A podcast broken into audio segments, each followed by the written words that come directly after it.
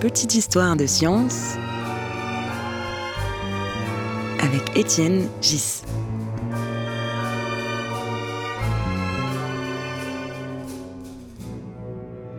Le podcast de l'Académie des sciences.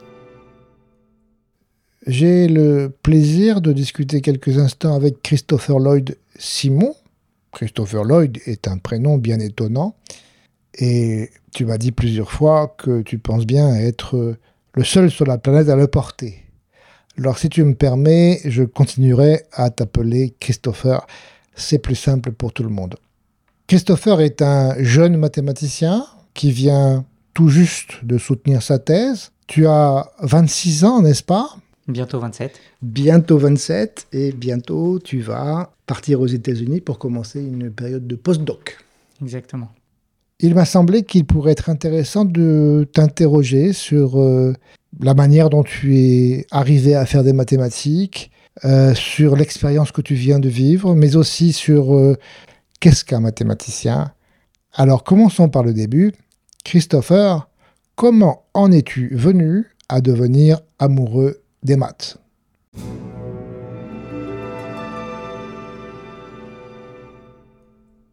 Alors, c'est une histoire qui commence avec euh, d'abord de la physique, parce que, à vrai dire, quand j'étais petit, j'étais intéressé euh, plutôt par la physique. Alors, j'étais bon en maths, mais, euh, mais ce que je lisais dans mon temps libre, c'était des livres de vulgarisation, de, des magazines de vulgarisation de, de, physique. Alors, à quel âge?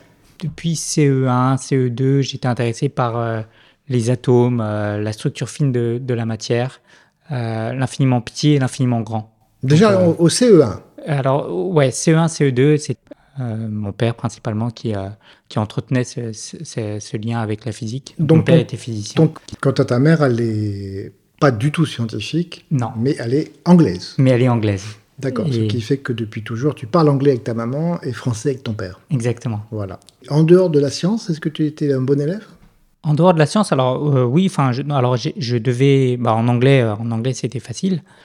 en maths, j'avais aucun problème. Et, par ailleurs, j'ai aussi fait des, des stages de mathématiques euh, en, quatrième, je me souviens, à la pépinière académique. Et donc, euh, donc par ailleurs, j'étais, plutôt bon élève. Bon, j'ai eu des périodes, euh, des périodes un peu d'enfant un peu turbulent et, où, où, j'en faisais un peu qu'à ma tête, mais sinon, j'étais globalement. Et en troisième, j'ai fait mon stage au LHC, donc à Genève, et c'est en discutant avec des, chercheurs et des chercheuses que j'ai réalisé que toutes les questions que je posais, je pouvais euh, avoir des réponses si je comprenais suffisamment les maths qu'il y avait derrière. Et donc c'est à partir de là que j'ai commencé à vraiment à mettre la physique un peu de, côté, disons la physique. Euh, donc tu t'es intéressé aux maths pour comprendre mieux la physique. Voilà. Donc ensuite, je me suis vraiment plongé dans les maths en ayant, mais, mais cette fois-ci, en me disant non seulement c'est ludique, j'aime bien, c'est un jeu, mais, mais aussi ça va me permettre de comprendre mieux la physique et de comprendre. Donc pour moi, ensuite, les maths sont devenus aussi un. Comprendre les maths, ça faisait aussi partie de comprendre mon environnement, comprendre le monde. Quoi. Donc, si je comprends bien, maintenant que tu es docteur en maths, tu vas te mettre à comprendre mieux la physique. Euh, peut-être, ouais, c'est toujours dans mes, dans mes projets. Mais d'ailleurs, on a fait des groupes de travail euh, avec toi et Bruno sur, euh, sur un livre de Penrose, The Boy to Reality.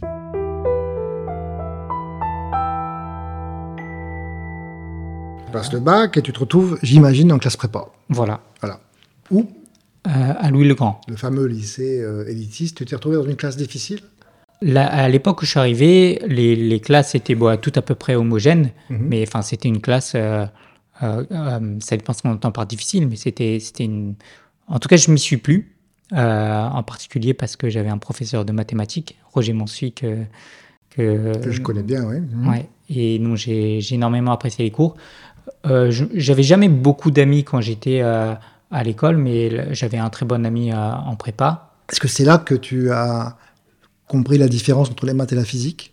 Alors, quand j'étais en prépa, je, je n'aimais pas la physique de prépa. La physique de prépa ne m'aimait pas. C'était des exercices un peu, j'aimais pas ça. Par contre, j'étais toujours passionné par la physique et je lisais pendant les cours de physique les, les bouquins de Feynman. Les cours de Feynman. Alors, les livres de Feynman, ils, utilisent pas mal les maths, mais, mais j'ai senti qu'effectivement, il y avait quand même une différence entre les maths et la physique.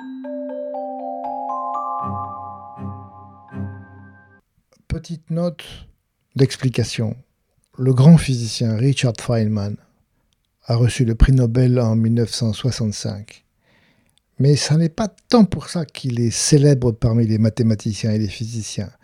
C'est pour la qualité des cours qu'il a donnés aux États-Unis, mais aussi des livres qu'il a écrits qui ont fasciné des générations de mathématiciens et de physiciens pour leur clarté. C'est à ces cours que fait allusion Christopher. Sachant que Feynman, si je dis pas de bêtises, est d'une part pas du tout un mathématicien, et dans ses, dans ses leçons et dans ses cours, il y a toujours une certaine réticence vis-à-vis des maths. Il essaye d'en mettre le moins possible, le moins de formules possible, pour que ça soit le plus clair, proche du, de la réalité, du concret. Oui. D'accord avec ça? Mais euh, oui, je suis d'accord avec ça. Mais pour autant, je dirais pas que c'est euh, qu'il est contre les maths ou que c'est contre l'approche mathématique. J'aurais dit, par exemple, il va pas en faire trop ou il va pas obscurcir les arguments par des calculs. Mais ça, je trouve que c'est aussi une approche que toi, tu as, par exemple, en, mathématiques. On ne va pas obscurcir la compréhension, euh, l'argument par des calculs. Moi, j'avais mon prof de maths en maths P qui disait toujours il ne faut pas se laisser mener par les calculs, il faut mener le calcul. Voilà, c'est ce qu'il disait. Ben, j'aime beaucoup ça, mais, mais j'ai beaucoup de mal avec les calculs. Euh, enfin, je ne pouvais pas me laisser mener par un calcul. J'y arrivais pas. Je ne pouvais pas passer d'une ligne à l'autre sans comprendre la géométrie ou ah, qu'il y avait, qu avait derrière.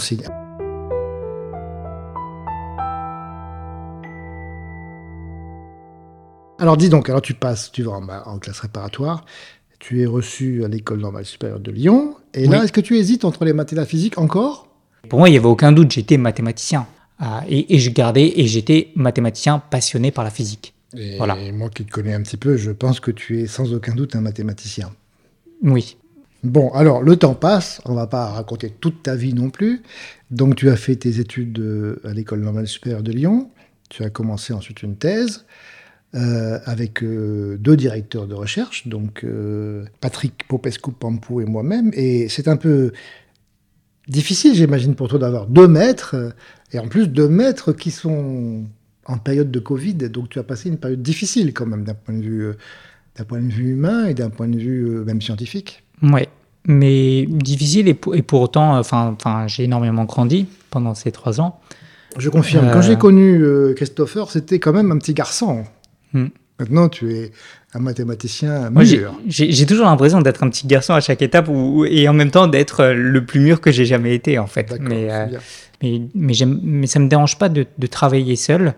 Et j'ai passé le confinement tout seul et j'ai super bien travaillé. J'avais un, un, bon, un bon rythme. Enfin, moi, j'étais, j'étais, j'étais plutôt euh, heureux pendant cette période de confinement, même si évidemment, là, au bout d'un moment, ça, on languit de voir, euh, de voir un petit peu des, des, des gens pour faire des maths avec eux. Mais...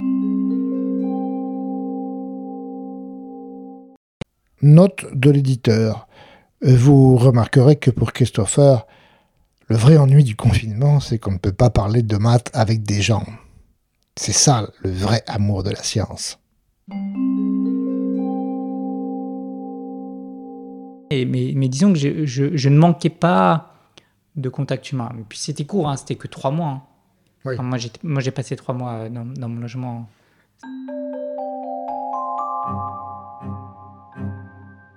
Bon, alors, docteur Christopher, maintenant tu es docteur depuis peu de temps. Euh, l'avenir, euh, c'est intéressant parce que bientôt tu pars aux États-Unis. Ça va être un peu la grande découverte, un nouveau pays, un nouveau continent, j'allais dire une nouvelle langue, mais presque, parce que quand même, c'est pas le même accent que celui de ta mère. Hein. C'est vrai. Hein, C'était un autre monde. Tu vas arriver dans une université euh, très différente des écoles normales supérieures que tu as connues ou de l'école de l'université de Lille. Comment tu vois ce, ton futur immédiat? Alors, euh, même si j'arrive dans un pays qui a sa culture, etc., euh, comme je serai dans un environnement universitaire, il y aura une grande diversité de, de, de, de, culture déjà sur place en fait. Donc euh, je vais être autant dépaysé, euh, sinon plus par euh, les, les, les, différentes personnes qu'il y aura au labo que, que par la culture américaine. Oh, tu verras, tu verras. tu verras quand même. Ah, bah, la, fois où j'y étais en, en, stage aux États-Unis à Stony Brook, moi c'est l'impression que j'en avais eu. Alors, à l'université, il y avait une diversité. Et puis après, à l'extérieur, bon, oui, j'avais, j'avais bien vu quand même la culture américaine.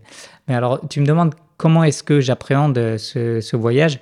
Bah, À vrai dire, j'y pense pas trop. En tout cas, je le vois comme une opportunité pour, pour faire des maths avec de, nouvelles personnes, pour pour poursuivre aussi les pistes que j'ai commencées, euh, partager les maths que je connais avec, euh, avec, euh, les gens sur place et, et, apprendre, et en apprendre de nouvelles, la géométrie symplectique, de l'arithmétique, des systèmes dynamiques. Qu'est-ce que ça te fait là? Tu parles de mots compliqués, géométrie symplectique, etc., que très peu de personnes au monde comprennent. Qu'est-ce que ça te fait de pratiquer, je ne sais pas s'il faut dire une science ou un art, que personne ne comprend? Qu'est-ce que ça te fait de ne pas pouvoir expliquer, j'imagine, à ta mère, même à ton père, qui pourtant est scientifique? Qu'est-ce que ça te fait de ne pas pouvoir expliquer à tes amis ce que tu fais? Alors, ça me dérange. Alors, ça dépend des moments, mais euh, ça me dérange pas tant que ça de ne pas pouvoir l'expliquer à tout le monde. Comme j'ai dit, euh, j'aime bien être euh, seul, et, puis, mais et, pour autant, j'adore le partager quand je peux le partager. Mm-hmm. Et, et, évidemment, il n'y a rien qui me fait plus plaisir quand il y a quelqu'un avec qui je peux communiquer et de, de, pouvoir euh, établir ce lien. Quoi. Et alors, donc, donc, ça m'attriste pas de ne pas pouvoir le communiquer à tout le monde, parce que j'ai pas besoin de le communiquer à tout le monde.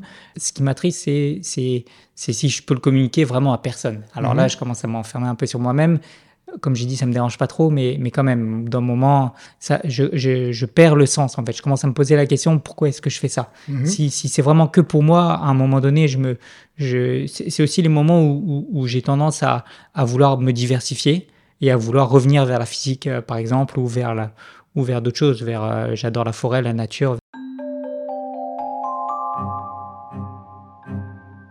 Mais la question que tu poses, euh, moi je me la suis posée aussi il y a fort longtemps, c'est est-ce que tu te vois sur le long terme faire des choses qui intéressent que quelques individus sur la planète? Ah, Alors, euh, moi, moi, sur le long terme, moi je me vois plutôt, euh, au contraire, me diversifier, refaire le pas vers la physique, vers d'autres domaines éventuellement. Tu crois que les physiciens font des choses plus faciles à expliquer aux gens? Oui, si. Je pense que, en, tout cas, disons qu'ils sont une meilleure accroche euh, au grand public. Par exemple, moi j'étais en CE2, je pouvais lire euh, des, des, choses sur euh, de vulgarisation physique. La vulgarisation mathématique, ça n'existait pas. Mais qu'est-ce qu'on te racontait sur la vulgarisation de la physique était probablement un peu loin de la vérité, de la recherche en ah, physique. Ah, certainement, mais disons, il y a quand même un terrain de, de, communication entre la physique moderne et le grand public, je pense. Disons qui est plus, plus large que celui en mathématiques.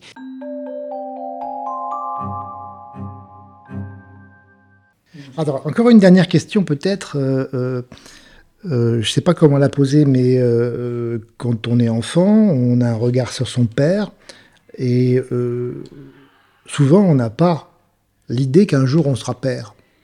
Alors, si je fais une transposition comme ça, là tu sors d'une période où tu as été étudiant, mon étudiant ainsi que celui de Patrick. Est-ce que tu as jamais réfléchi à l'idée d'avoir des étudiants toi-même? Et est-ce que tu envisages déjà le rapport que tu pourrais avoir avec des étudiants? Alors c'est une très bonne question parce que oui, j'y ai déjà pensé. Euh, en fait, j'ai déjà réalisé que j'aime beaucoup interagir avec des gens qui sont plus vieux que moi. Euh, par exemple, euh, Bruno, toi, Patrick, Youssef, parce que pour moi, c'est de, de, grands sages et j'apprends plein de choses. Mais j'adore aussi interagir avec des, avec des plus jeunes, en fait. Et, et j'aime bien pouvoir, pouvoir les accompagner, les guider. Et donc oui, j'aimerais à la fois j'aimerais bien avoir des, des, élèves et en même temps euh, et en même temps j'ai un peu peur de cette responsabilité. Je sais que, comment moi j'étais en tant que en tant qu'élève, en tant qu'étudiant. Et j'ai un peu peur de. Et, en fait, la, façon dont je pense que j'aimerais interagir avec eux, c'est que euh, je sois présent pour eux lorsqu'ils en ont besoin, que ce soit eux qui se fassent leur chemin, qui choisissent leur sujet, qui, qui aillent là où ils ont envie. Ça demande parfois du temps. Et, c'est vrai qu'en France, trois ans, c'est court pour faire une thèse. Euh, nous, on s'est rencontrés avant ça. Tu m'as laissé faire mon chemin à droite, à gauche. Euh, tu, as, conscience du fait que, euh, si je reprends mon cas, lorsque j'ai eu mon premier étudiant, je crois que j'avais trois ans de plus que cet étudiant. Mhm. Hein. et aujourd'hui, j'ai 40 ans de plus que toi. Et euh, au, fil de la vie, c'est très intéressant de voir que chacun, euh, chacun de nous, on prend un an tous les ans de vieillesse, mais les étudiants sont toujours le même âge. Et ce qui fait qu'on a des, des rapports très variés. euh, avec un étudiant qui peut être ton copain et puis euh, un autre étudiant qui peut être ton fils. Quoi. Donc c'est euh, les rapports sont beaucoup plus beaucoup Hétérogènes. plus hétérogènes. Tu as réfléchi à ces choses? Moi, je pense que c'est ce qui donne la richesse Mhm. aussi de, de, de la carrière mathématique. Euh, Moi, je me souviens que tu m'avais raconté que quand tu avais commencé les maths, euh, c'était quelque chose qui était, euh, que tu faisais toi dans ton coin. Ensuite, c'était quelque chose que tu partageais avec euh, deux, trois copains. Et ensuite, au fur et à mesure, euh, tu as commencé à les partager bah, avec, avec tes étudiants et puis avec le grand public. Donc, tu as élargi ta sphère et, et je pense que, je pense que c'est une, une façon de, de, de reconnecter aussi avec euh, les personnes, le monde qui nous entoure, d'avoir différentes pratiques mathématiques. Euh, moi, je pense que ça fait partie de la richesse, en fait. Eh bien, parfait, Christopher. Alors, docteur Christopher, qu'est-ce que ça te fait d'être docteur? Les, les gens qui le savent euh, m'a- m'appellent docteur pour me taquiner. Oui. Eh bien, c'est magnifique, Christopher. Je peux que te souhaiter euh, bonne chance aux États-Unis. Reviens-nous quand même. Tu vas pas rester là-bas quand même. Ah non, non, non, ouais. Que tu rencontres beaucoup de gens intéressants. Merci. Et good luck. Et je t'enverrai des lettres. Eh ben, j'espère bien.